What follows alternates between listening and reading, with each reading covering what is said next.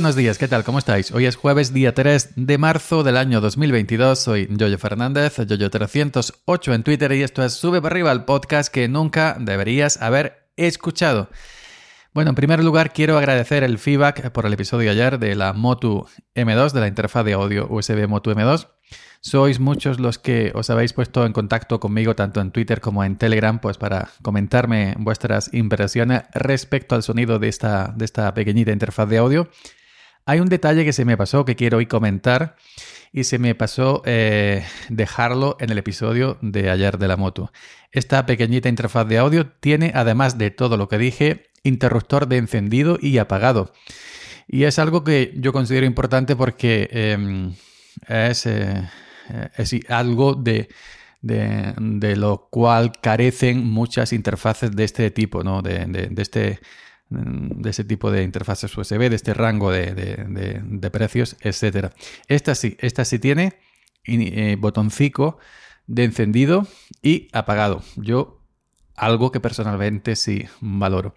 Dicho esto, hoy quería hablar de, de un producto de Apple. No todo es eh, no todos son rosas en el jardín del software de, Apple. Quiero hablar de iMovie, maldito iMovie.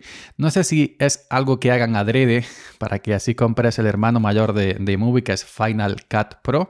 Ya sabéis que iMovie es un software em, eh, de, de edición de vídeo, digamos, enfocado al ámbito doméstico el que te entregan de manera gratuita con el sistema operativo con MacOS. Y bueno, si quieres hacer algo normal, eh, pues está muy bien. Inclusive hay gente más avanzada y que con iMovie hace también cosas, digamos, más profesionales. Pero en mi caso, y me consta que el de más gente, hay una pequeña cosita, aparte de que eh, el otro día se me cerró, eh, metí un proyecto, además lo metí en .mov, el, tipo de archivo que maneja MacOS, y cuando iba a em, a bajar el, proyecto al timeline, a la línea de tiempo, pues para editar, etcétera, hace plaf y se me cerró. Y luego, pues a los pocos segundos saltó el informe, la ventanica que hemos experimentado un error, enviar informe, patapam, patapam, patapam. Bueno, pues eso creo que no me había pasado, al menos en el, en el iMac M1.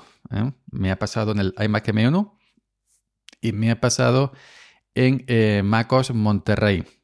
Y me consta que he visto por, por, Twitter mucha gente quejándose también de, de Final Cut Pro, que vale 300 euros, no es gratuito.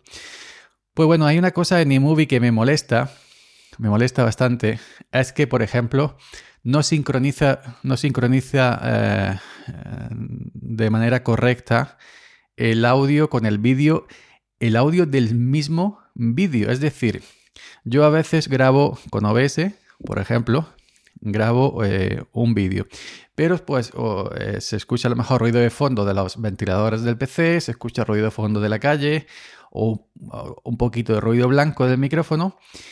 Y lo que hago es extraigo desde el propio vídeo el audio, lo limpio en un editor de audio em, externo y lo vuelvo a incorporar a iMovie sin tocar nada, ni delante ni atrás, simplemente limpiar el ruido de fondo.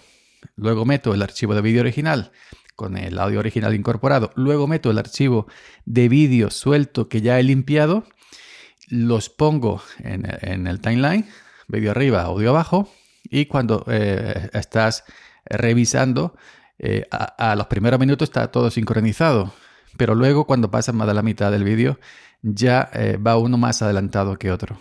Y está totalmente sincronizado. Es decir, que si enmudeces eh, pones en silencio el audio de la pista de vídeo original y dejas el audio limpio, eh, luego ya el vídeo ya no está sincronizado y ya no se eh, corresponde el audio con el movimiento de tu boca. Y eso es algo que queda bastante cutre.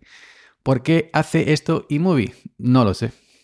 Porque yo digo que es el que no es un audio em, por ejemplo, que tú estás grabando con, una cámara, con un teléfono y tienes otro micro de solapa, pues para recoger mejor em, ese audio.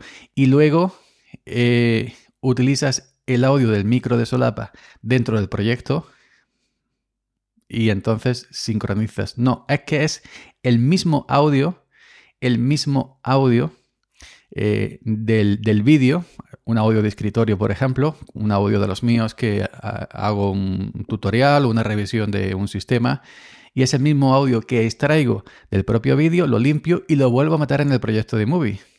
La duración la misma, los milisegundos los mismos, no hay nada raro, el mismo micrófono, el mismo proyecto, el mismo archivo de audio.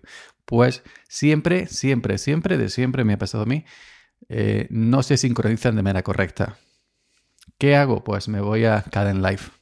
Caden Live eh, es una auténtica barbaridad. Un, proyecto eh, hecho por em, una inmensa mayoría de voluntarios, un proyecto, ya sabéis, de software libre, del, proyecto KDE Plasma, Geneolino software libre.